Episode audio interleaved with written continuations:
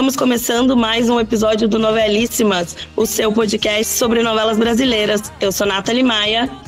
Eu sou Bruna Rabinowski. E o episódio de hoje está super especial. Já ouviram a trilha por aqui, não é mesmo? Elas por Elas chega a marca do capítulo 100. A novela das seis é uma adaptação da obra de Cassiano Gabos Mendes. Chegou no horário apresentando uma diversidade de temas. Também pudera, as sete protagonistas desse enredo têm muitas histórias para contar. Mas é claro que antes de tudo esse, de todo esse universo chegar nas telinhas, ele começa em pequenas palavras em uma página em branco e que depois se tornam os desafios de Thaís, os anseios de Adriana, as trapalhadas de Lara e Mário e até as maldades de Helena. Isso mesmo, Novelíssimas tem a alegria de receber nesse episódio as mentes por trás dessa novela das seis, que por aqui vocês já sabem que a gente ama. Os dois talentosos e veteranos já foram roteiristas e colaboradores de diversas novelas que adoramos, como Cama de Gato, Cordel Encantado e até Avenida Brasil. Juntos levaram o público para uma viagem ao passado, como autores titulares de Novo Mundo e Nos Tempos do Imperador. Agora, em Elas por Elas, eles enfrentam a missão de adaptar esse clássico e trazer para a luz debates e histórias dos dias atuais. É um prazer receber aqui no nosso podcast Alessandro Marçom e Tereza Falcão. Muito obrigada por aceitarem o nosso convite e sejam bem-vindos ao Novelíssimas. Obrigada. Muito obrigado, Nath. Muito obrigado, Bruna. É um prazer estar aqui conversando com vocês. A gente que está muito feliz, então a gente não quer nem perder muito tempo e começar fazendo pergunta. Então, a gente sabe que está chegando aí a marca do capítulo 100, e a gente queria saber qual que é o principal sentimento de vocês quando vocês porque acho que é uma marca significativa. Então acredito que vocês devem lembrar muito lá do início, das primeiras reuniões, os primeiros roteiros. Então, qual que é esse sentimento de fazer já esse panorama de como começou, onde vocês estão? É, ainda tem bastante coisa também, né, para se cumprir a novela. Como está o coraçãozinho? Olha, é uma sensação que ela se repete em todas as novelas, né? Que quando a gente chega nesse capítulo 100, o capítulo 100 ele virou uma marca, né? É aquele momento onde você espera que haja uma grande guinada que vai levar a sua história para um, um outro lugar, né? É, isso é uma coisa na verdade, até recente, quando a gente fala recente em novela, a gente está falando de no mínimo de 15 anos, mas é porque há, há grandes é, ciclos né, de, de dramaturgia a gente estava conversando há pouco sobre as novelas que, que vocês têm como, é, como primeira lembrança, né? As minhas, imagina, são dos anos 70. Então, eu estou falando de Bandeira 2, Pigmalião. Então, era uma outra relação que a gente tinha com a distribuição dos capítulos. Mas já de pelo menos uns 15 anos, a gente é, traçou esse capítulo 100 como aquele grande Hulk que leva para um outro lugar. Então, quando você chega nesse lugar, tem uma sensação de alívio, no sentido de, ah, aqui, foi até aqui. Até, até esse momento é o momento que você desenvolve a novela. Passou dos 100, você começa a desembrulhar para o final da novela. Então, ela ganha uma outra dinâmica. Você vem é, é, é, num andamento que você sabe que vai dar em outro lugar agora, você tem que abrir aquilo. São muitos capítulos, né? O Alê fala isso sempre, meu Deus, não tem uma história que precise de 170 capítulos para ser contada, não há. Então, você, é, é, é, um esforço diário de você. E, e, hoje a gente vive em questão do gancho, né? Você vive em função do gancho, e isso é uma coisa estressante. Você tentar para montar um capítulo você sabe que você tem que chegar num gancho, então você tem que se preparar para aquilo, você tem que prontar o seu capítulo todo para aquilo. Então, depois que você chegou a 100 ganchos, 100 grandes ganchos, vários você fala, ai meu Deus, já foi mas ainda faltam 71. No nosso caso, faltam 71 capítulos, né? E, e então é, é, muita história ainda para contar, e é uma história que é, a gente sente que ela mudou muito do, do início do processo para cá. Primeiro, porque essa é uma sinopse original do Ale, o Ale tinha oferecido essa sinopse à Rede Globo, mas para a faixa das sete horas. Ela era uma coisa, uma coisa muito mais próxima realmente da novela do, do Cassiano, porque nas sete horas você a, ainda consegue fazer um outro movimento onde você tem mais comédia do que qualquer outra coisa. E aí, quando ela veio para as seis, a gente parou e falou: não dá para ser é, essa tão pura dessa forma. A gente vai ter que investir é, em, conflitos, em dramas, a gente vai ter que ir no outro lugar que a novela original é, não apontava tanto, por diversas razões não apontava. Até tinha alguns, algumas histórias que o Cassiano é, não desenvolveu, porque não pôde desenvolver, até por uma questão de censura mesmo, né?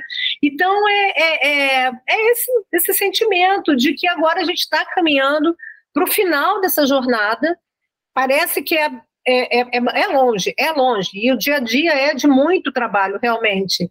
Mas é diferente, é um outro momento que você chega, você agora passa a oferecer uma nova novela para o público, e no nosso caso, é, isso dobra, porque a gente, a gente sempre planejou, na verdade, ter uma grande virada no 100. A gente achou que a novela original ela tinha conteúdo para os 80, 90 capítulos. Por, não é nada, é porque é outra época. 40 anos atrás, esses personagens, as histórias são muito planas, elas são muito. É, eu não vou dizer frágeis, mas elas são muito planas, elas não têm tanta complexidade. Então a gente precisou é, encontrar complexidade para super desenvolvê-las. E a gente sabia que quando chegasse nesse 100, quando a gente fizesse essa virada da revelação do Giovanni, da revelação da Patinha, dessas revelações pendentes, a gente começava a ir para um outro lugar. Então é, é uma sensação de que chegamos a um ponto e agora fazemos. É como se a gente vai fazendo uma escala, né? Você está indo para um país, você tem que fazer escala em outro. Você fez escala, agora você vai para o seu rumo final, seu destino final. Né? É isso. E você, Alessandro, tem algum sentimento aí diferente do capítulo 100? Não, eu acho que, que a Teresa disse muito bem. Eu acho que o capítulo 100, como ele é uma marca, né? É, a gente realmente estava planejando é, terminar mais ou menos a história original nesse capítulo e começar uma outra. E é, e é, mais ou menos isso, porque você pensa, ainda faltam 70 capítulos, 70 capítulos ainda é muita coisa, né? São três meses aí pela frente. A gente tem muita história para contar. Então não dá para dizer, ah, chegamos à reta final. Ainda não. A gente está começando o terceiro ato, vamos chamar assim, né? A gente tem um primeiro ato que é uma apresentação dos personagens, que no caso da novela, né, como tem muitos personagens, essa apresentação se estende. Aí você tem o segundo ato, que é onde os conflitos são desenvolvidos, e o terceiro ato, que é o começo da resolução. A gente está começando a, a embarcar nessa nova escala para resolução. Mas tem muita história ainda para contar, uh, são 70 ganchos para pensar, tem muita mais coisa para fazer ainda. Muito bom. E aí, então, né, a gente abordar um pouquinho esses enredos aí do capítulo 100, né? É, gente, vocês falaram um pouco desse desenrolar, né? É como se fosse um fio que fosse meio que desencapando, né? E agora ele chegou num momento crucial. A gente teve tanto a revelação da Thaís, né? Quanto a questão da paternidade do Giovanni. Essas são histórias que é, são mais desenvolvidas nessa versão, assim. O que, que o público pode esperar desses conflitos? A Tereza citou um pouquinho aí é, a versão original. Eu assisti alguns poucos capítulos da versão original antes de começar, antes de ir no, no evento de lançamento, até assim para eu poder ter uma ideia. E eu vi que tinha quase que uma inocência em algumas histórias, assim, né? É, é, me parece que o enredo agora ele é um pouco mais, ele tem mais profundidade mesmo pela questão até da da idade das protagonistas, mas também pela questão do tempo que se passou, né? Então, o que, que o público pode esperar aí nesses 70 e tantos capítulos que ainda tem pela frente? É, eu acho que você deu uma imagem legal, assim, de um fio, né? É, eu, eu gosto muito dessa ideia de que a novela é um novelo mesmo, sabe? Você pega a ponta desse fio e você vai puxando, e esse fio vai se desenrolando, e aí a gente trabalha nesse fluxo, né? Uma puxadinha que você dá no fio vai, vai causando, é causa e consequência, né? A novela é muito isso, assim, acontece alguma coisa, aquela coisa desencadeia uma outra coisa, e acontece um beijo, e aquele beijo desencadeia num namoro, e aquele namoro desencadeia uma discussão, e aquela discussão desencadeia uma briga, que desencadeia um tapa na cara, que desencadeia um novo beijo é isso, é, a gente vai puxando esse fio e essas coisas vão tendo causas e consequências.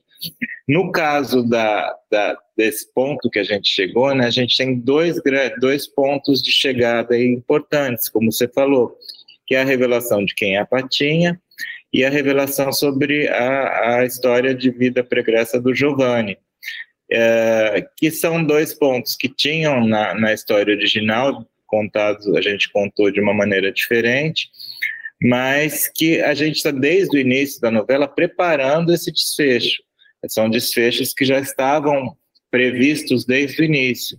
Então a gente foi, foi construindo essa, essa, essa estrada para chegar nesse ponto, né? Pensando nisso, sempre causa e consequência. A partir de agora, é uma coisa que não tinha na primeira versão, porque essas coisas foram, foram deixadas para o final mesmo.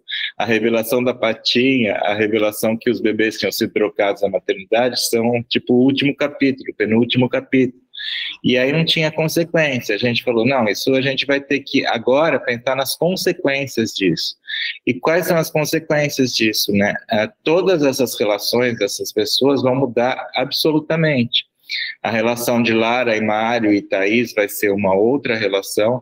A relação de Helena, Adriana, Jonas, Giovanni e Isis vai ser uma outra relação. E a gente está falando dos, simplesmente dos núcleos centrais da novela. Né? E a gente mudando, mexendo aí, a gente está mexendo na, na, na história como um todo, né? Então, eu acho que a gente pode dizer que vai começar uma nova, uma nova fase, uma nova história a partir de agora essa revelação do Giovanni, ela vai abrir portas. Ela abrir portas, portas para outras, para outras revelações que vêm a partir do momento é, que esse segredo da Miriam cai. E, né, essa, essa, essa moeda que ela tinha contra o Sérgio, ela vai embora. Mas ela vai arrumar uma outra. E essa outra vai trazer novas complicações para a vida dessa família Aranha. E, consequentemente, para Adriana. E, consequentemente, para Isis. Então, assim, são portas mesmo que vão se abrindo, que, como a Lê falou, não estavam previstas na história original, porque a história original para antes do conflito, né? E aí a gente, como está aí seis horas, a gente, seis horas vive de conflito. Horas vive de problema. Se não tiver problema, não tem. Não, novela vive de problema. Se tiver problema, não tem novela. Então a gente procura problematizar mais a partir é, desse momento. Assim. Então, novas, novas confusões, novos problemas vão se abrir aí. Até chegar ao grande final, que, é, que envolve tudo, envolve inclusive né, a revelação do assassinato, a revelação da paternidade da Isis, enfim, uma série de, de coisas que a gente vem plantando desde o início da novela. E falando um pouco até da história, lembrando desde a parte inicial dela, é, vocês já responderam muitas perguntas, tanto em coletiva quanto em outras entrevistas, sobre revisitar elas por elas, né? Seja pela adaptação de idade de protagonistas, nomes, acrescentando temas mais plurais e diversos que o mundo atual pede. E ao mesmo tempo, a gente sente que às vezes uma parte do público tem uma certa resistência em algumas adaptações de novelas, novelas que são clássicos. Então a gente queria entender um pouco para vocês como é essa percepção, como que é fazer uma adaptação de uma novela, como que vocês sentem tudo isso.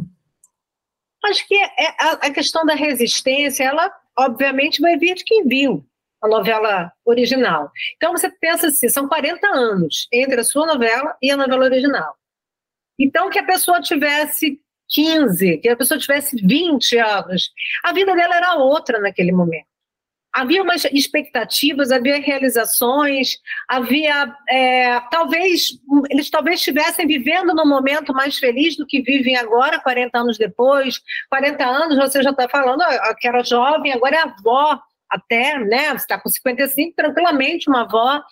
Então é, é natural que você tenha um apego à obra passada, como uma obra perfeita, como uma obra, ai, era minha novela, eu lembro tanto da minha novela, era tão uma... Porque é mais do que a novela, era o momento que aquela pessoa vivia, era maravilhoso. Aí, quem é que agora vem por aí para estragar aquela lembrança maravilhosa que eu tenho do meu passado? Né? E, e como é que vai ser? E essa pessoa pode realmente ser o papel que era da Vilma? O papel que era da Araci Balabanian, da Esther Quem é essa gente, gente? Entendeu? É, é... Então, a resistência vai muito por isso, vai pelo, pelo afeto, o afeto é, por aquele elenco, o afeto por aquele tempo que passou e que não vai voltar mesmo, né? Então, e, e às vezes a pessoa pode até ter uma surpresa, olhar aquela história de novo e não gostar tanto, porque também é uma outra pessoa, porque também o tempo passou, né? Porque é, novas mudanças aconteceram que afetam a, a, vida de todos nós. Então, acho que é, é, a maior resistência vem disso, de você.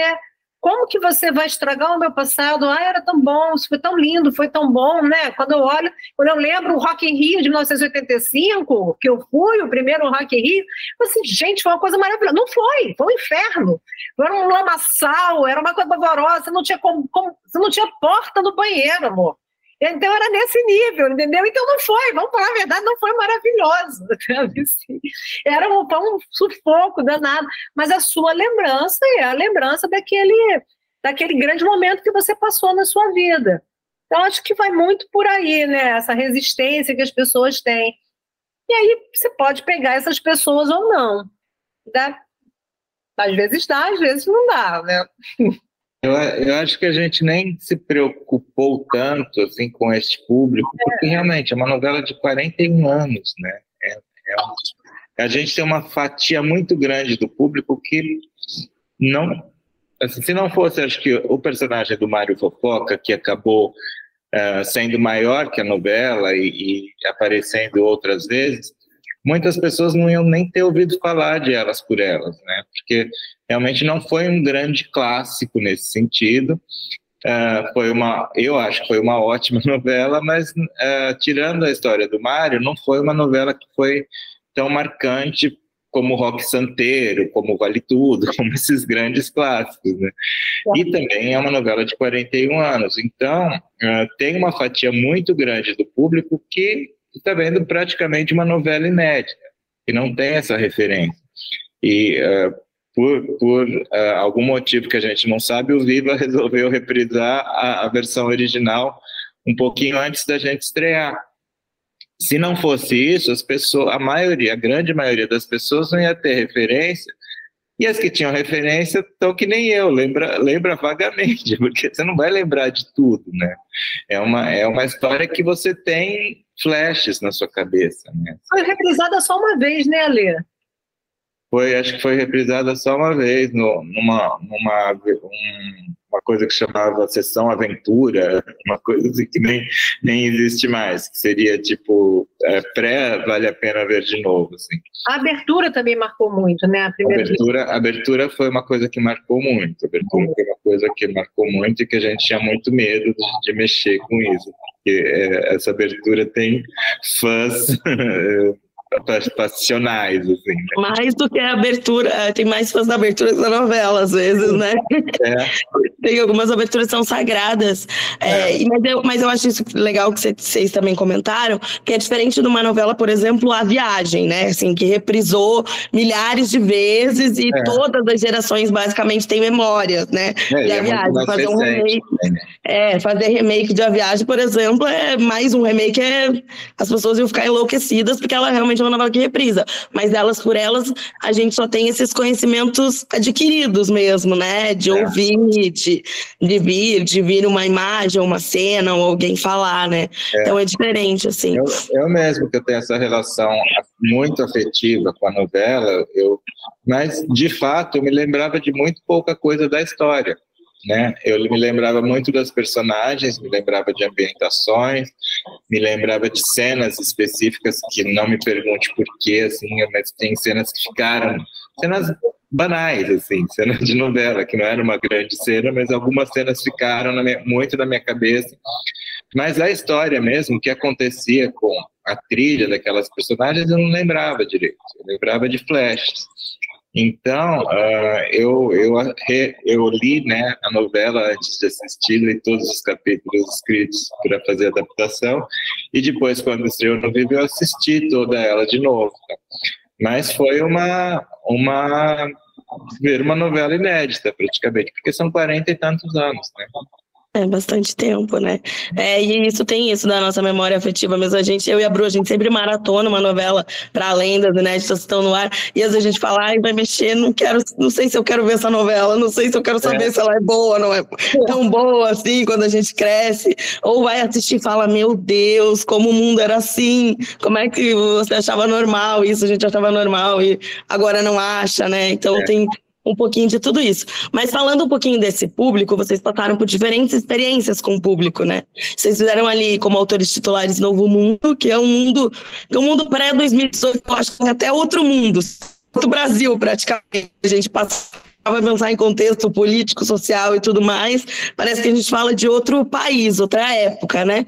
É, aí vocês tiveram a experiência de Nos Tempos do Imperador, que teve toda aquela complicação da pandemia, que já estreou um pouco gravada, né?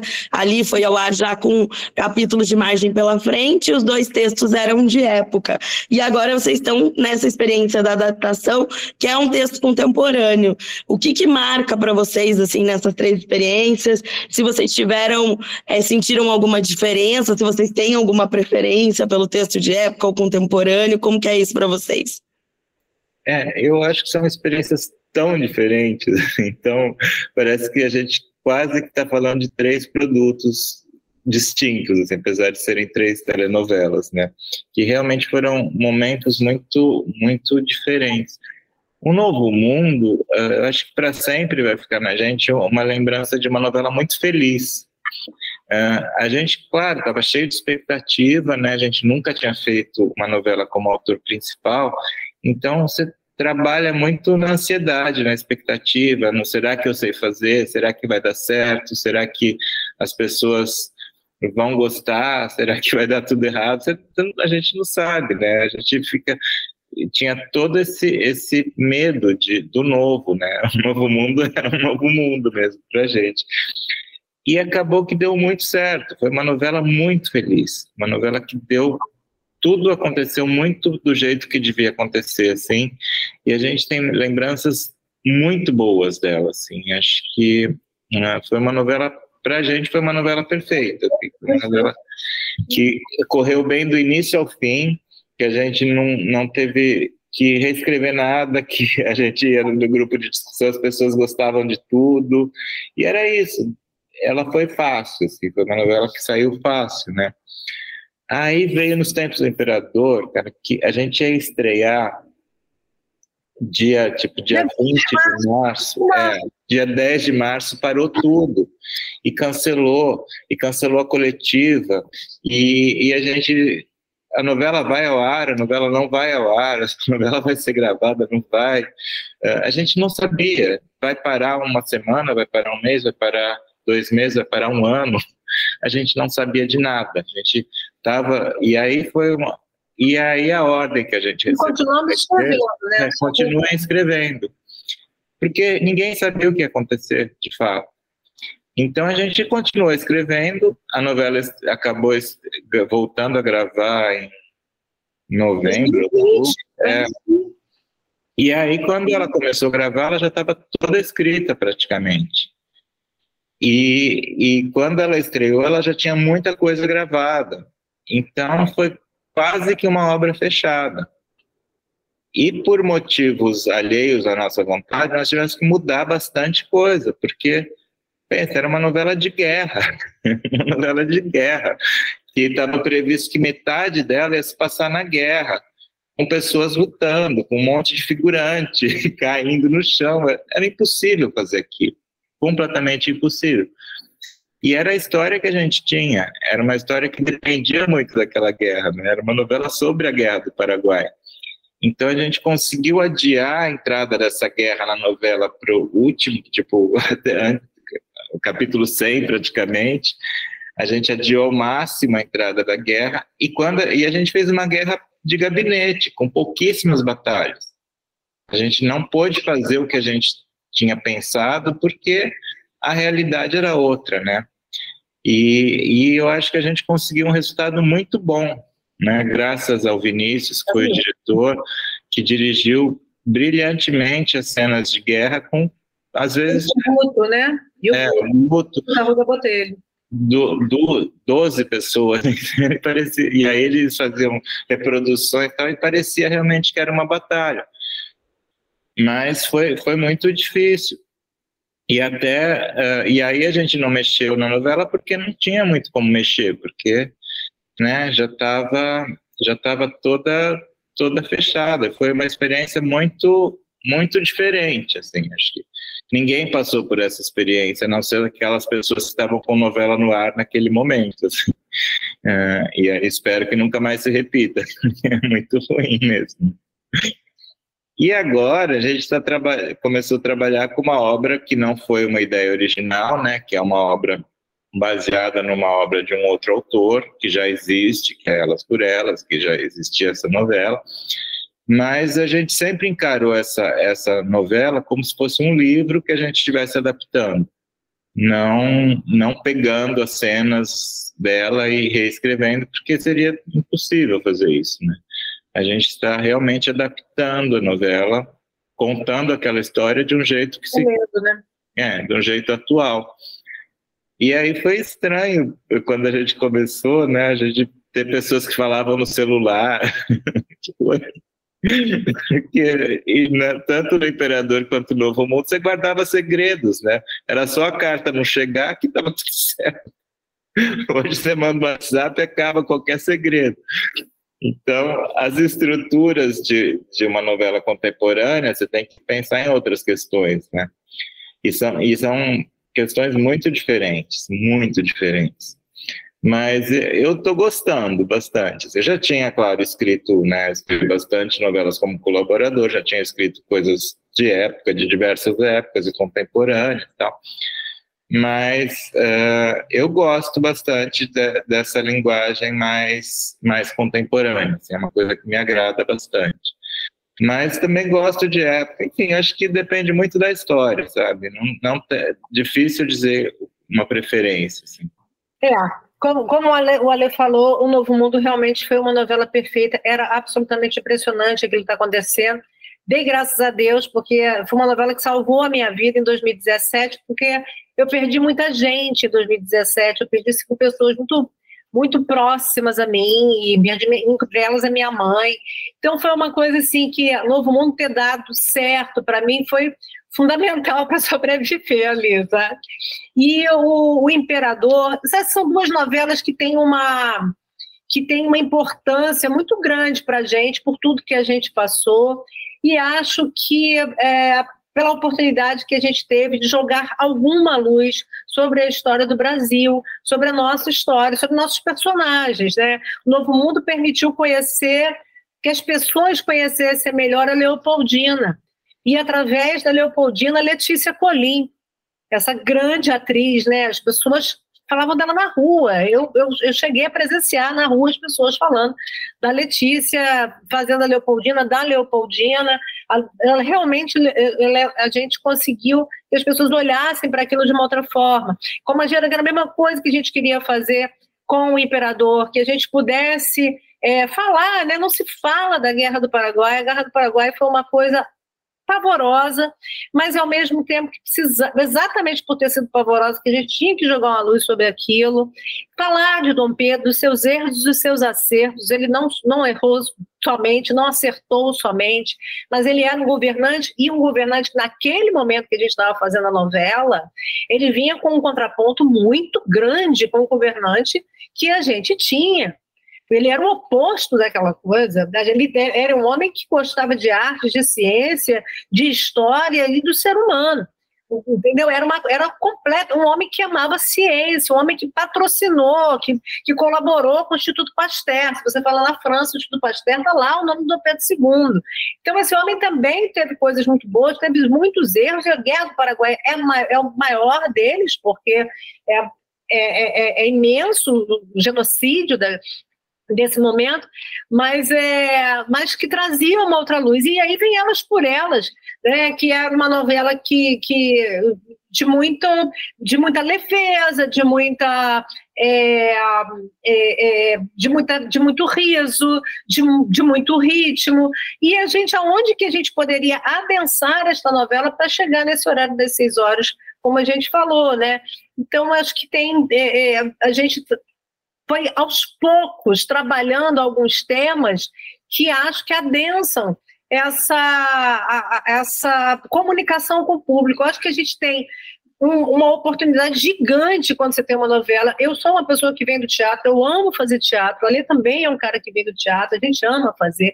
Mas quando você faz uma novela, quando você faz uma obra aberta, você está falando com milhões de pessoas ao mesmo tempo. Então, quando você tem essa possibilidade, é uma grande responsabilidade. Há que se falar alguma coisa que preste para essas pessoas, entendeu? Há que se falar alguma coisa que elas possam é, é, se identificar de alguma forma, que elas possam criticar de alguma forma, que elas possam entender de alguma forma. Então, é, a, a, a ideia do, do ah, o que, vocês gostam mais de fazer. Eu adoro essa coisa, a época, eu adoro novela de época, eu adoro, adoro os embrólios, eu adoro os, os, as complexidades e tal, mas eu gosto também de estar nesse lugar mais, mais leve, que de um outro ritmo, é, que fala com as pessoas, né? O, o, imperador ele provou que a gente não tinha como, não existe a possibilidade de você fazer uma novela sem conversar com o público. É, é, é um diálogo. Se não tem esse diálogo, não chama de novela. É uma grande série, uma super série, o que for, mas não é uma novela. A novela é essa coisa, ah, eu não acredito, eu não quero, eu não, não quero ver, eu odeio essa pessoa, e a mesma pessoa que ela odeia ver, ela quer ver, né? Então você tem que ter esse diálogo. Então, é, é isso, acho que é bacana fazer tudo, assim, sabe? Mas com, com, sempre com esse sentido de o que, que eu estou falando, para quem que eu estou falando vocês falando aqui, eu estava escutando e, e, embarcando em tudo, os exemplos que vocês estavam dando. Eu não sou mãe ainda, mas vocês falando parecia minha mãe. Quando ela fala dos filhos, minha mãe tem três filhos.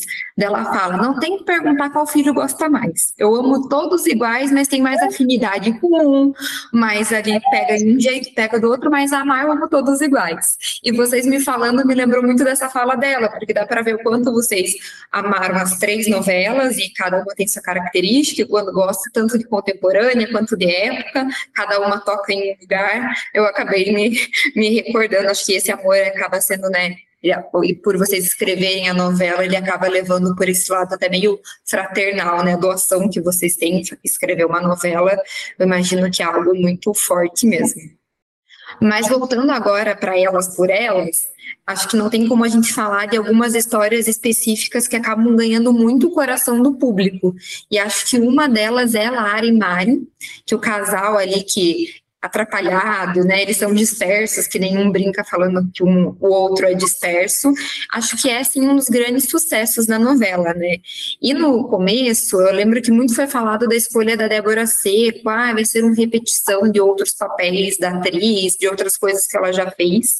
E aqui no Novelíssimas, eu e a Nath, no primeiro episódio, a gente já super defendeu a escolha. E a gente acha que a Lara tem coisas super diferentes de outros personagens que, ela, que a Débora interpretou. Uhum. É, na versão original, tanto o Mari quanto a Lara, eles também têm outros caminhos, final diferente. Como que é a, foi a construção do casal e dos dois é, para vocês? Então, esse também passa muito pela questão do tempo, dos 40 anos, e do horário. São duas coisas, né? O, o, o, o Mário do, do Luiz Gustavo, ele, ele tinha picardia, né? Ele era um cara que andava com garotos de programa, ele ia a boates. Era, era uma, é uma outra época, né? Quando você pensa no, no de 80, de 40 anos atrás, e hoje você fala, ué, o que, que aconteceu? Porque o cara era muito mais. É, havia uma ousadia muito maior, ainda que na época, né? Época censura ainda, ainda que nessa época, até do que hoje. Mas é, é, esse tempo e essa característica do Mário, isso foi uma coisa muito determinante para a gente montar o novo Mário. É, que a gente queria esse Mário mais precisas horas, um Mário mais inocente, mais gentil, é, com outro tipo de mais, mais menino mesmo, assim. Eu adoro ver, por exemplo, as cenas dele com o Edu também. Você vê dois garotos ali, parece que temos 12 anos de idade, uns 15 anos, aí tá ali. Eu gosto de ver isso ali. E, e a gente pensou, gente, mas esse cara atrapalhado, né? É, essa porque ainda tem isso, né? A gente construiu um Mário que, dentro dessa atrapalhação toda dele, ele consegue estabelecer um raciocínio onde ele descobre alguma coisa, as coisas acontecem, né? E ele vai revelar muita coisa daqui para diante. Mas, assim, quem, com esse jeito dele todo, quem poderia acreditar nele? Alguém que fosse igual a ele. Então, a gente tra transformou a Lara, é, e era aparente inicialmente aparecia né, uma grande perua, louca, que não tem muita noção. E aí você fala, não, mas peraí, ela fez direito.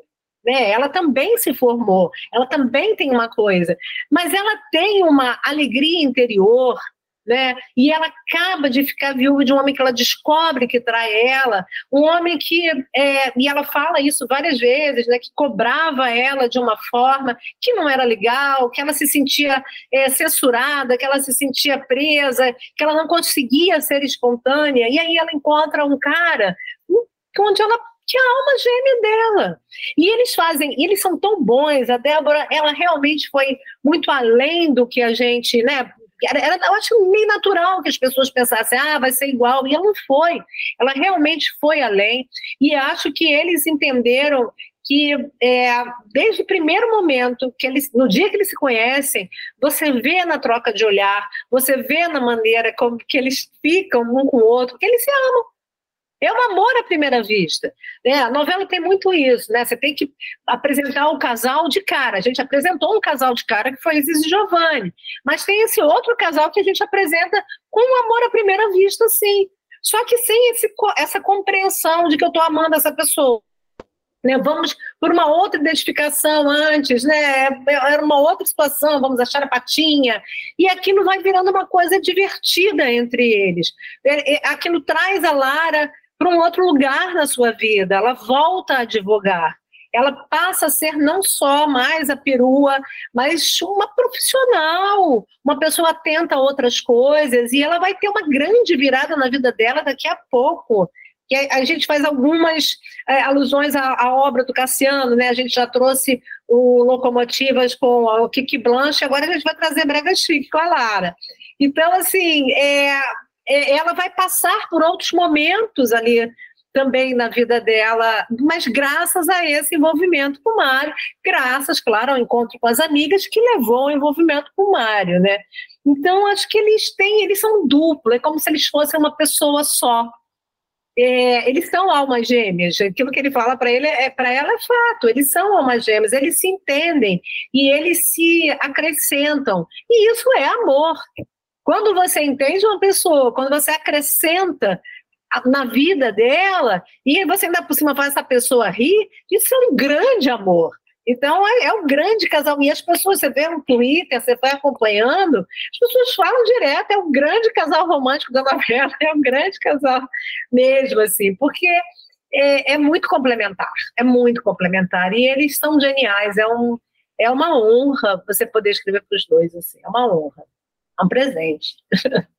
É, eu acho que o, o tanto o Lázaro quanto a Débora, eles deram uma, uma grandeza para esses personagens, né, uma profundidade, é, foram tão bons em fazer isso, assim, que eles são absolutamente irresistíveis. Assim, né? Você torce para que, é, Lara e Mário fiquem juntos, que eles resolvam as coisas, que eles se entendam. Você quer ver os dois juntos, né? Eu acho que não tem nada mais mais legal quando você se trata de casal assim, mais sintomático que aquilo dá certo, é quando você se sente à vontade na presença da outra pessoa, né? E eu acho que os atores conseguem fazer isso, assim. Uh, eles, quando eles estão em cena, eles estão absolutamente à vontade na presença um do outro, assim. E isso, isso não está no texto, é uma coisa que eles, eles colocaram, né? E que, que é uma coisa que é muito grande, assim, é muito forte, é muito potente. Eu confesso que eu tinha muito medo de, de investir nessa versão Mário Fofoca romântico, entendeu? Mário Fofoca beijando, transando. Para mim era, era estranho, assim, né? Esse, porque é, por mais que a gente falasse, não, Mário não é uma criança, ele é um adulto, mas ele tem algumas coisas muito puras, né? Muito uh, quase pueris mesmo, né, inocentes. E eu tinha medo de que quando isso acontecesse, uh, acabasse a gente perdesse a personagem. E não, não, não aconteceu, pelo contrário, o personagem ele continua sendo Mário, só que com algo a mais, que é uma, uma pessoa. Muito bom. E até já entrando aí na nossa próxima pergunta também, assim, e vocês falando também veio muito aqui, eu e a Bru, a gente tem uma coisa muito parecida, assim, que o nosso horário favorito é o horário das sete, assim. A gente gosta meio que o tudo pode no horário das sete, sabe? Você pode falar mais sério, mas você também pode levar mais para o lado. Então a gente faz uma divisão meio que inconsciente aqui para a gente poder trabalhar, né? Já que a gente tem nossos compromissos, de que a Bru fica com a novela das seis, nós duas ficamos com a das sete, que a gente costuma assistir, e é, eu fico com a das nove. Então, não que a gente só assista a das seis ou a das nove, da, das nove, mas a dona da novela para produzir conteúdo é sempre a, a, ela faz a das seis, eu faço a das nove, a gente faz juntas a das sete. E aí começou a elas por elas, isso tudo mudou, porque nós duas fomos uma novela das seis eu falei, agora a gente precisa reorganizar o sistema, porque a hora que começou eu fico no embate. Eu falei, será que é porque ela se parece mais com o horário das sete ou porque a gente realmente entrou ali no horário das seis? Mas foi só começar que a gente embarcou juntas e não saímos mais. Não saímos mais. Mas falando assim desse horário das seis também, é essa questão da vilania, né? Os vilões do horário das seis, eles costumam ser mais maniqueístas, o público precisa ter esse grande vilão para odiar, para que atrapalhe atrapalha o casal principal, né? Tem um pouco ali é, dessa coisa que gera a torcida. Em Elas por Elas a gente tem um pouquinho diferente, né? E esses vilões, eles têm uma teimosia, têm posse, têm um pouquinho de status, e eles têm até afetos poucos, mas tem, né? E aí a gente fala um pouco do Sérgio e da Helena, da personagem do Sérgio, da Helena, do Roberto também, assim, mas eles não são esses vilões que a gente tá acostumado a ver no horário das seis, né? É, como que é escrever essa vilania assim que é um pouco mais dúbia para o público, né? E que tem um pouco de dos vilões que talvez a gente encontre no dia a dia, né? No trabalho, em casa, ou em algum lugar. E se dá para dar uma descontada assim, escrevendo maldade, dá para desestressar um pouco na hora que escreve um vilão. É, eu acho que total, assim, mesmo no horário das seis, se você pegar Novo Mundo, claro, a gente tinha um, um vilão clássico, né, que era o Thomas, que era vilãozão, mesmo de folhetim, né? que tinha até capa. Mas a gente tinha Elvira, que era uma vilã, né? O, a, a, função dela era a vilania, ela trabalhava o casal. Só que a Elvira era totalmente maluca e engraçada e gente boa. E a Elvira era uma sobrevivente, né? Ela fazia o que precisava porque ela tinha que se virar, ela sempre foi assim. E quando a gente apresentou a sinopse para o Silvio, na época, a gente falou, não, e aí no capítulo 100 a Elvira morre. Eu falei, esquece.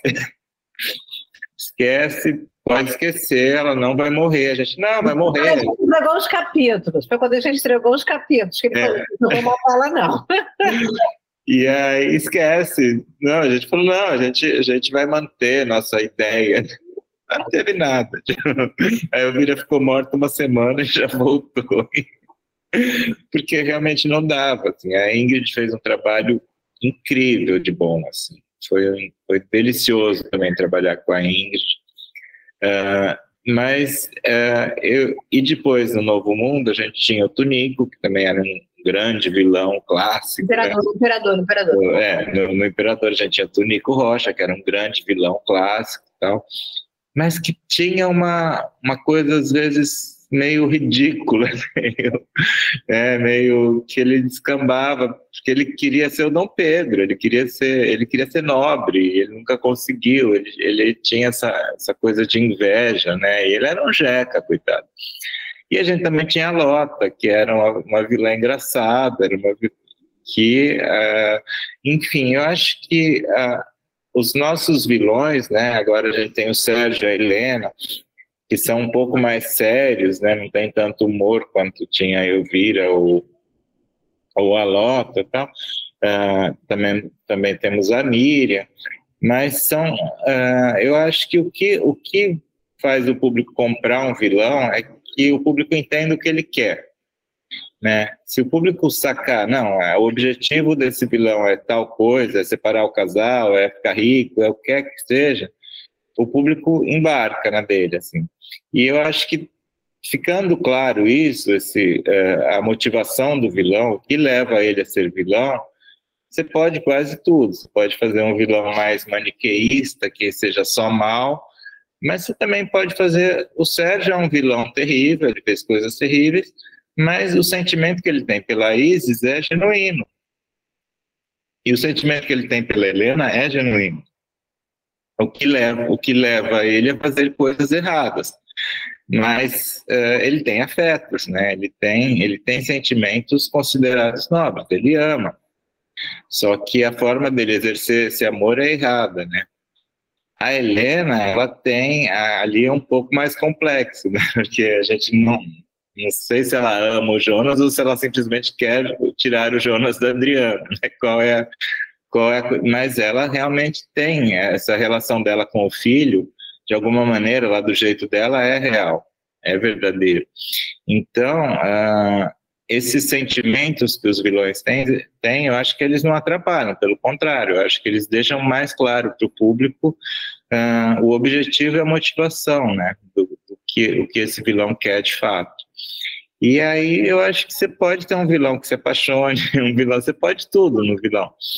Eu acho que o que define o vilão, né, é isso, é ele tá do lado errado do jogo. É isso, ele tá. Se ele tá no Big Brother, ele tá contra a Juliette, pronto, ele é o vilão. Ele é o vilão. Mas você falou do humor da Helena, mas eu me mato de rir com ela apelidando a Isis, ecoterrorista, todo, não tem uma cena que ela tá lá. Essa ecoterrorista, não tem, não tem como não rir ela apelidando a Isis. É. Tem isso, eu acho que são, são personagens uh, que têm essa, essa divertem também, né? Porque eu acho que uma pessoa uma pessoa que faz coisas ruins, às vezes ela pode ser, ser divertida em alguns momentos, né? porque senão acho que fica tudo muito chato, né? Os mocinhos, se forem bons o tempo todo, perfeitos o tempo todo, ficam muito chatos.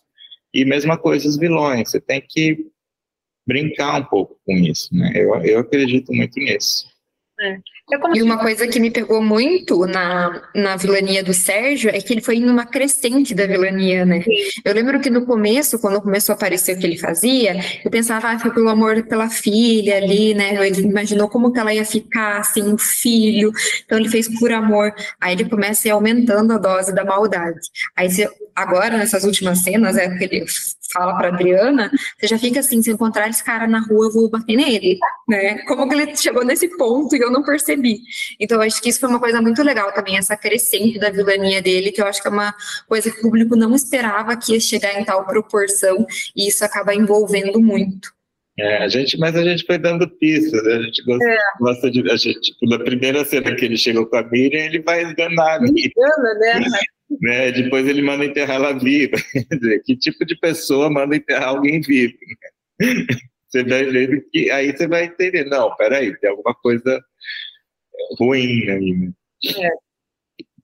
A prepotência dele, da Helena, né? Porque ele tem uma inteligência na vilania dele que a Helena não tem.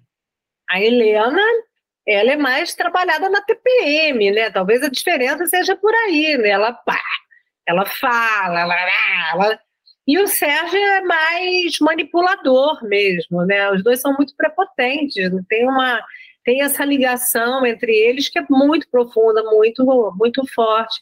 Mas assim, os vilões, é como ele falou, eles estão sempre marcados por alguma que pode ser o humor, que pode ser o amor, né? Como uma Carminha, né? Que tem os dois, né? A Carminha tinha um humor e é tão absurdo as coisas dela, né? O amor e o, o humor e o amor. O Odete Reutemann tinha humor. Ela era tão absurdo que aquela mulher falava que ela era quase um personagem de zorra total, no sentido de é tão absurdo ela falando do Brasil, dos pobres e tal, tal, tal. Então, assim, é, é, é o que torna eles humanos também a ponto de você amar odiá-los, né? Mesmo ali. Enfim. A Helena me parece aquela vilã que ela não, não chega nem a digerir. Ela é tudo pelo estômago ali, ela já vai e faz. E o Sérgio é aquele que é cérebro mesmo, ele tem tudo arquitetado antes de fazer qualquer coisa. É, e a gente aumentou bastante, né? A carga de, vila, de, vilania da Helena. A gente sentiu que, tá, que precisava é, pisar mais fundo na vilania da Helena, ser mais explícito com a maldade dela. Ela deixa de ser vilã e começa a ser uma pessoa má mesmo. Sim. Não sabe perder. E agora a gente queria falar um pouquinho sobre curiosidade de bastidor com vocês, que a gente adora saber e o público também. É, como que é essa rotina de trabalhar junto de vocês? Como que é feita a divisão? Se vocês têm também reuniões rotineiras com colaboradores, muitas opiniões diferentes entre equipe, que vocês precisam defender mais os personagens, o que, que vocês pensam, e até um pouco aproveitando a parceria com a Amora, né? Que vocês já trabalharam com elas outras vezes e como que tem sido essa troca. Porque essa defesa do personagem, das situações, ela sempre é pautada pelo o que é melhor para a história. Às vezes você nem gosta tanto, mas vai render mais cena, vai render mais assunto, vai te render mais história. Então, se rende mais história, ela é o ideal mesmo. A menos que você esteja planejando uma outra coisa completamente diferente. Assim. Mas a gente tem uma rotina é, diária de trabalho, de trabalho junto, é, e há muito tempo que a gente escreve junto, eu e a Lê, a gente sentou uma vez em 2004 para fazer uma escaleta e foi tudo muito rápido, muito fácil, muito tranquilo. Então a gente se entende, a gente se admira, eu acho que isso é fundamental, porque é um processo tão íntimo, né, o processo da autoria, que quando você divide com alguém, é como se você dividir a sua cama com a pessoa, entendeu? É o seu, a sua casa, você divide a casa com a pessoa, porque é uma divisão de autoria. Então você sabe que aquela pessoa, ela vai, é, ela está pensando como você, ou ela está acrescentando a você, ou ela está é, te questionando. Então acho que a gente tem essa, essa, essa, essa dinâmica e desde de muito tempo a gente escreve muito parecido. A gente fez seis novelas juntos antes dessa, então a gente tem um, uma uma identificação muito forte, é fácil para a gente trabalhar junto, não é um problema, não é difícil.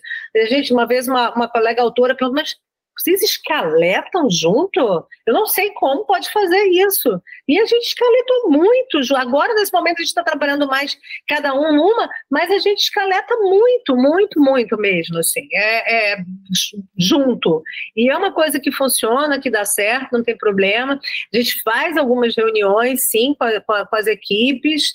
É, e elas por elas, talvez a gente tenha feito mais até do que nas outras novelas e tal a gente tem uma, uma, uma equipe muito bacana. Eu queria citar o nome dos autores, dos autores que estão com a gente: Letícia May, o Lalo Honick, o Wendel Bendelac, Carol Santos e Isabel Muniz.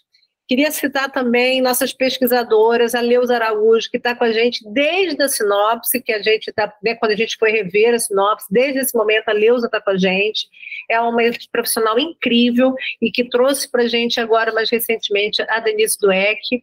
Então, assim, é uma, é uma turma muito bacana, é uma turma muito, muito pronta para o trabalho e, e que joga muito junto.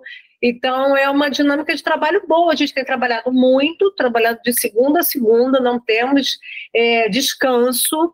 A gente precisa entregar essa novela agora, um mês antes da, do fim dela. Então, a gente está realmente num, num, processo de trabalho muito intenso, assim, muito intenso. Mas é, com essa equipe, tudo ajuda muito, assim, sabe? Você tem essa cumplicidade e, e um senso crítico bem legal, assim, é um, é um prazer, é um prazer.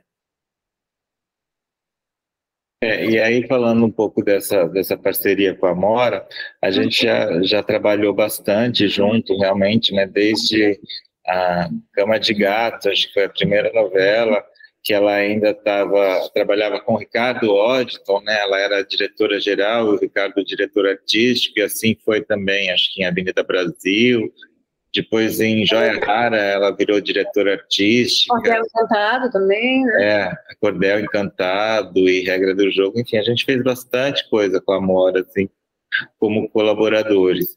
E eu, eu particularmente, ia em todas as reuniões de, de equipe semanalmente, então eu tinha bastante contato com ela, assim. Então, quando ela, ela se juntou a nós, né, porque primeiro você apresenta a sinopse, aí ela passa por uma avaliação, aí ela aprovada, no início você não sabe quem vai dirigir a novela, né, é, então é, você espera que alguém quem vai estar livre, quem pode, quem tem a ver com aquilo. E aí é o, é o Zé Vilamarim, que é o diretor artístico, que faz essa, esses casamentos, né? E aí, quando a gente ele falou da Mora, a gente falou, poxa, que legal, porque assim, é uma pessoa que a gente já conhece, que a gente já trabalhou, e ela é super talentosa, né? É uma ótima diretora, então ela acrescentou muito, assim, uh, ao, ao, trabalho e uh, na escalação, na direção dos atores, enfim, acho que uh, tem, depois que a novela estreia, isso tem que trabalhar muito junto. É, os autores e os diretores têm que ter total sintonia, senão a coisa não anda. E, e ter, trabalhar com ela está sendo, tá sendo simples, está indo, tá? A novela está fluindo bem, assim. Então, Acho que por isso, porque a gente já, já, já se conhecia antes e por querer contar a mesma história, né? Isso eu acho que é bem importante, assim, quando o diretor e os autores querem contar a mesma história, acreditam naquela história e, e aí cada um faz a sua parte. A gente fala o que fazer e o diretor decide como fazer. É isso, basicamente é isso, é o trabalho do autor e do diretor a gente indica o que fazer e eles indicam como, eles resolvem como, como fazer aquilo que a gente indicou. E eles querendo fazer aquilo que a gente indicou, está tudo certo. Então, acho que essa parceria funciona muito bem assim. Muito bom, muito bom. Antes da gente ir para a nossa brincadeirinha final, assim, é, queria fazer, deixar essa última pergunta e depois vocês fazem um convite aí para o pessoal também assistir a novela. É, queria saber de vocês se vocês assistem a novela no horário que está passando, se vocês dão uma olhadinha nas redes sociais, né? Se dão aquela olhada do que as pessoas estão comentando também ali, meio que em tempo real. E se tem algo que foi ao ar, assim, alguma cena, algo assim, até que surpreendeu vocês, que acabou sendo um pouco diferente, ou que aquele trabalho da direção ali do ator é, chegou, né, mesmo depois de, de ser escrito por vocês, é, chegou nesse lugar de, de emoção e tudo mais, assim, queria que vocês contassem um pouquinho pra gente. É, a gente adora assistir a novela no horário dela, como se fosse público, assim, né? É a nossa parte noveleira. E, e surpreende, surpreende também. É engraçado, às vezes eu falo, ah, não acredito. eu começo a reagir como público. Eu gosto, assim, é uma coisa que é agradável ver, é de um outro jeito que você vê. Quando você vê a novela antes, ah, vê um capítulo aí, pra...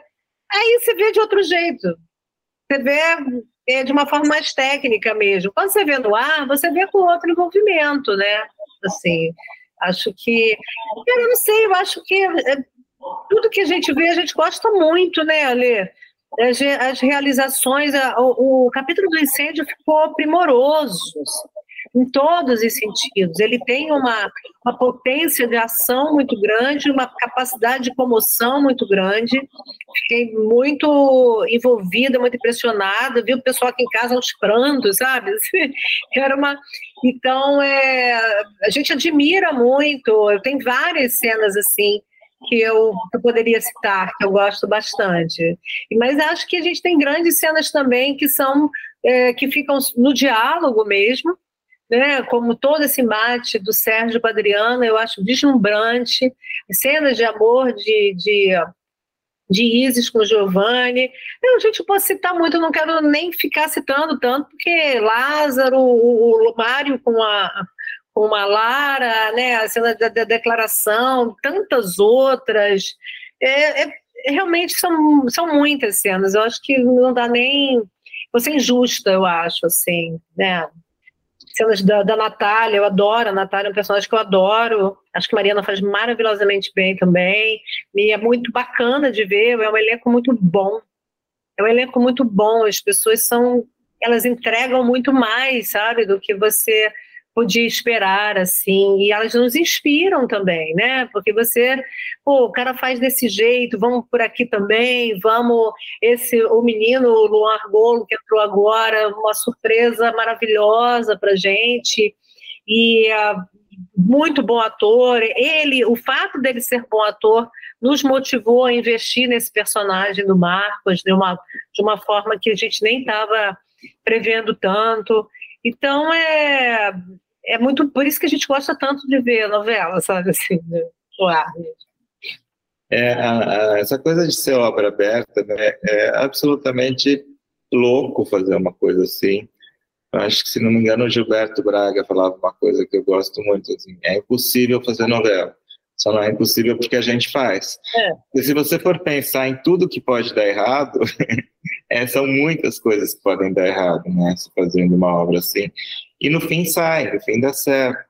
A gente tem uma sorte uh, enorme, assim, nas três novelas que a gente fez, de trabalhar com pessoas tão boas, né, assim, com atores tão brilhantes, é, é, até injusto citar, assim, mas né, a Letícia, Colim, de Novo Mundo, a Ingrid, o Chay, o Caio, que fizeram trabalhos deslumbrantes em Novo Mundo. Assim, Guilherme e a Viviane. Guilherme e a Viviane. Uh, depois a gente teve o Imperador, o Celton fazendo novela. A gente quer um luxo maior que Celton Mello fazendo novela. Nero. É, Alexandre ah. Nero, Letícia Sabatella, Mariana Ximenes. E agora esse elenco inteiro da nossa novela, né? Eu acho que a gente, é, quando a gente tem essa oportunidade de trabalhar com atores tão bons, tão experientes, é, é, a novela é isso, como ela é uma obra aberta, você vai vendo e vai tendo ideias, e aí quando o ator rende, você vai tendo mais ideias aí, você quer escrever mais para aquele personagem, porque o ator faz tão bem, e elas por elas a gente tem um pouco esse, esse mal, assim, da vontade de escrever muito mais para todo mundo, só que o capítulo é curtinho, novela das seis, só tem meia hora, né? não cabe tudo que a gente quer no capítulo. Assim. E vocês vão reparar também, acredito que daqui a pouco, que houve uma, uma, uma, mudança na dinâmica. Agora começa a haver uma mudança na dinâmica da apresentação desses capítulos. Eles estão bem menos pulverizados, né, porque você tem sete protagonistas, mas agora a gente resolveu a gente está começando a trabalhar esses conflitos de uma outra forma. Essa é, é a semana da, da, da, da, revelação do Giovanni, como a gente fez a revelação, semana da revelação da Patinha. Então a gente também, ela sofreu essa mudança de dinâmica, assim, que está sendo muito bacana trabalhar com essa dinâmica nova também, sabe? Bom de contar. É legal, a gente fica ansiosa ainda mais para assistir aí os próximos capítulos. E eu acho que antes da gente encerrar, a gente tem uma brincadeira que a gente faz aí com todos os autores que já passaram por aqui, e a gente quer repetir com vocês. Basicamente, a gente lista alguns sentimentos e vocês têm que falar o primeiro personagem de Elas por Elas que vem à cabeça e por que, que vocês acham que esse personagem combina mais com este sentimento. Então, eu vou começar com a primeira palavra e aí vocês fiquem à vontade para já começar com a brincadeira. Primeiro sentimento é vaidade. As pessoas na crise. Segundo sentimento é solidão. Solidão, acho que é Natália, né? Natália é uma personagem muito solitária, assim, e, é, e ela foi totalmente transformada por esse reencontro, né? Porque ela era uma pessoa que vivia 20, 25 é, anos atormentada e sozinha tal, e esse reencontro acho que fez com que ela é, a gente teve esse cuidado nessa novela, essa, esse carinho de pensar como que é, esse reencontro ia afetar a vida de cada uma delas, né? E, e eu acho que o ponto da Natália é esse, assim, a, a, o reencontro está aos poucos tirando ela da solidão. Amor. Adriano. A Adriana é uma pessoa que ama, que ama muito e, e sofria pela interrupção do amor com Jonas, pela decepção. É, ela era uma pessoa tão romântica que para ela foi um trauma horrível o que aconteceu com o Sérgio. Ela ama aquela filha, ela recebe um amor imenso daquela filha e da tia. E aí ela tem a possibilidade de, de, de, é, de ter esse amor da, da, da juventude de volta Acho que a grande tônica da, da Adriana é esse amor, amor pela profissão, né? Ela, ela fala, eu não quero ganhar dinheiro, eu quero poder atender até de graça, né? Tem um momento que ela fala isso para o Jonas. Então, é, é, o amor, é o, é o grande tônico, assim, da, da Adriana, eu acho. Próximo sentimento é inveja. A inveja tem que ser a Helena, né? A Helena, é, eu acho que ela é a personificação da inveja, assim porque essa, essa é a grande questão né, da Helena. Ela ama o Jonas, ela amou o Jonas, ou ela simplesmente tinha inveja do, da relação dele com a Adriana e quis destruir essa relação e ter aquilo para ela. É. É, então, acho que, e depois, agora, quando ela perde o Jonas e ela vai voltando cada vez mais a, a retomar. Acho que a inveja é o que move essa personagem. A inveja é o que move a Helena. Não tem outra. Paixão. Thaís. Thaís, ela é uma mulher que ela ficou tão apaixonada pelo Átila que ela foi incapaz de ver. E eu, e eu, acho que isso é uma coisa muito, muito recorrente, né? É, especialmente nas mulheres. As mulheres se apaixonam muito, de uma forma, por tudo, né? A paixão é uma coisa é, que está que, que, que, tá muito presente na vida da gente. E a Thaís se apaixonou por Átila a ponto de não perceber alguma coisa estranha com aquele homem. Ou se percebeu, fingiu, não, não estou vendo. Aí ela se apaixona pelo Pedro também. Então, é, e, e, e talvez ela seja realmente muito apaixonada pela Lara a ponto de não falar a verdade. Né? A paixão dá uma emburrecida. E ela, e daqui a pouco ela vai começar a ver que ela também é, não foi capaz de ver algumas coisas do Pedro. Então, Thaís e paixão. Próximo é orgulho. Eu acho que orgulho. Uh, eu, eu, vejo orgulho de duas maneiras, assim, né? Tem orgulho do mal e orgulho do bem, assim, né? O orgulho do mal, eu acho que é o certo, tem essa arrogância, essa coisa, eu sou rico, sou superior a todos, meu, né, tem esse orgulho que olha as pessoas com, com desdém, com desprezo. Tá? E o orgulho do bem, eu acho que a gente pode falar da Isis, assim, que é uma personagem que, que ela tem essa, esse orgulho do que ela faz, ela se orgulha do, da, do que ela é. É uma pessoa que a gente vê que ela é muito muito focada e muito centrada, assim, eu quero isso, eu faço isso, eu consegui isso, eu tenho orgulho do que eu sou. Eu tenho orgulho do, no que eu me transformei. Eu acho que a, a Isis me passa também muito esse sentimento de orgulho de um lado mais positivo. E, de repente, o orgulho é hereditário, né? Passou de pai para filha, só que trabalhado de um jeito melhorado. Próximo é medo. É a Carol. A Carol é uma pessoa que tem medo de se relacionar. Ela sofreu um trauma na vida dela com o Bruno muito grande. Isso é, fez com que ela passasse a se dedicar à profissão dela. E, uh, e, e, quando, e agora ela encontra o Marcos, que, pra, que é igual ao pai dele. E uh, talvez ela encontre aí um caminho para para perder esse medo, né, do sentimento, assim. Eu, a gente vê bem isso na Carol, essa, esse medo, medo do envolvimento. Tanto que ela faz, as relações dela são muito curtas, são pequenas, são qualquer coisa, pá, vou lá, fui lá e terminei, né? E vamos ver como é que vai ser ali com o Marcos agora. Agora é afeto. Afeto, eu acho que a gente pode falar da Renê, né? A Renê, eu acho que ela é toda afeto. Assim, ela é afeto com aquela, com aquela família, com aqueles filhos, né? com a vida que ela conquistou, com a irmã. A Renê, ela transborda afeto por todos os lados, né? Isso até prejudica um pouco ela. O Edu, né? Márcia, é. ela é uma pessoa afetuosa. É, ela, ela não guarda de, é, rancor, né? Ela, ela é toda afeto, ela é toda afeto. Assim, acho que a Renê é, é, a personagem, é a mãe da novela, né? É a mãezona. Assim. Então, eu acho que afeto define muito bem essa personagem. Penúltimo sentimento é fé. Gente, Mário fofoca, né? Mário Cury, né? Uma pessoa de fé. Porque ele tem fé. Ele tem fé no que, no que ele vê, no que ele acredita, no que ele vai fazer. Ele tem fé. Ele é um cara tem, acredita realmente na, na, na, potência dele, acredita no outro, né? Tem fé no outro. É, é bonito isso do Mário. E cada autor que passa por aqui, a gente inclui uma palavra a mais, né? Então, fé, a última que veio aqui foi a Rosane, então por isso que está incluso fé. E a gente escolheu para elas por elas encantamento. Então, quem, qual personagem aí entra, e aí a gente vai usar encantamento nos próximos autores também. Ótimo, eu acho que a gente tem a Lara, que é, é absolutamente encantadora.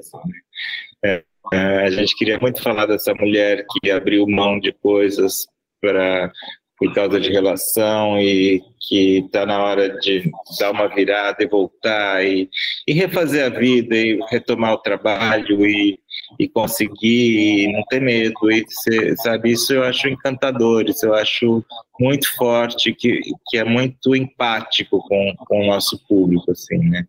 Uh, eu acho que e quando ela se relaciona com o Mário também eu acho que tem é um encantamento plausível, né? é sólido, é. sabe? É encantamento que você pode tocar, porque é. os dois juntos são encantadores, não tem como dizer que não.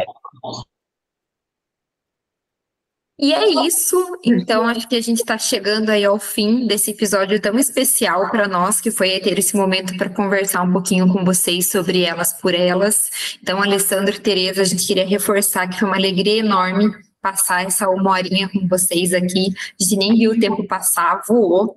É, obrigada pela disponibilidade, por nos presentear diariamente com essa novela, né, com Elas por Elas.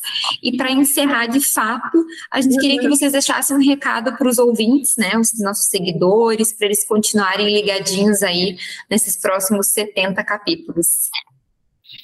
É isso aí, gente. Ainda temos muita novela pela frente, muitas reviravoltas, muita coisa para acontecer. É, espero que vocês estejam gostando, que vocês estejam acompanhando a nossa novela e que continuem assistindo, porque eu acho que a gente está tá preparando muitas, muitas revelações. Ainda tem muita coisa para ser desvendada. Quem matou o Bruno? Uh, como a Helena vai reagir quando ela descobrir que é irmã da Isis, é a, a, história do Marcos, enfim, tem muita coisa ainda que, que vai acontecer e que vai, uh, cada dia vai fazer que essa novela seja mais surpreendente, assim, a gente está tá fazendo tudo com muito carinho para isso. É, nós e, e, toda, toda a equipe, né, a, a, a novela está extremamente bem dirigida, os atores estão maravilhosos, estão animadíssimos, e tanto quanto a gente. É, é, como a Lígia falou, é muita, muita surpresa, muita coisa bacana por aí. A gente gosta bastante. Acho que quando a gente gosta, assim, é, é fundamental. Se a gente não gosta, é um desespero, né? Você bota no ar uma coisa que você não gosta. A gente gosta bastante. Então, fiquem com a gente. Daqui a pouco começa. Daqui 18 e alguma coisa começa. Então, fiquem com a gente aí. Estamos no ar até abril, meados de abril, né, Alê? Meados é, de 10 de abril, se não me engano. 10 de abril. Então, esperamos você.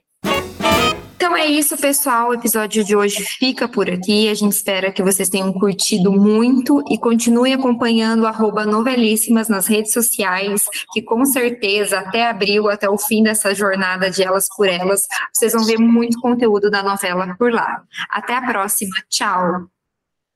Tchau vocês falam que vocês são bastante noveleiros, vocês veem bastante, mas a, partir de quando que vocês lembram das novelas? Qual é a primeira novela que vocês lembram? Só para ter uma ideia mais ou menos qual é a faixa de, de, de novela. Não, na verdade, de novela. Entendeu? Por exemplo, é. o Alê, a novela da vida dele é Elas por Elas. Ele tinha 13 anos, eu tinha 18. Então foi uma novela que eu não acompanhei, ele acompanhou.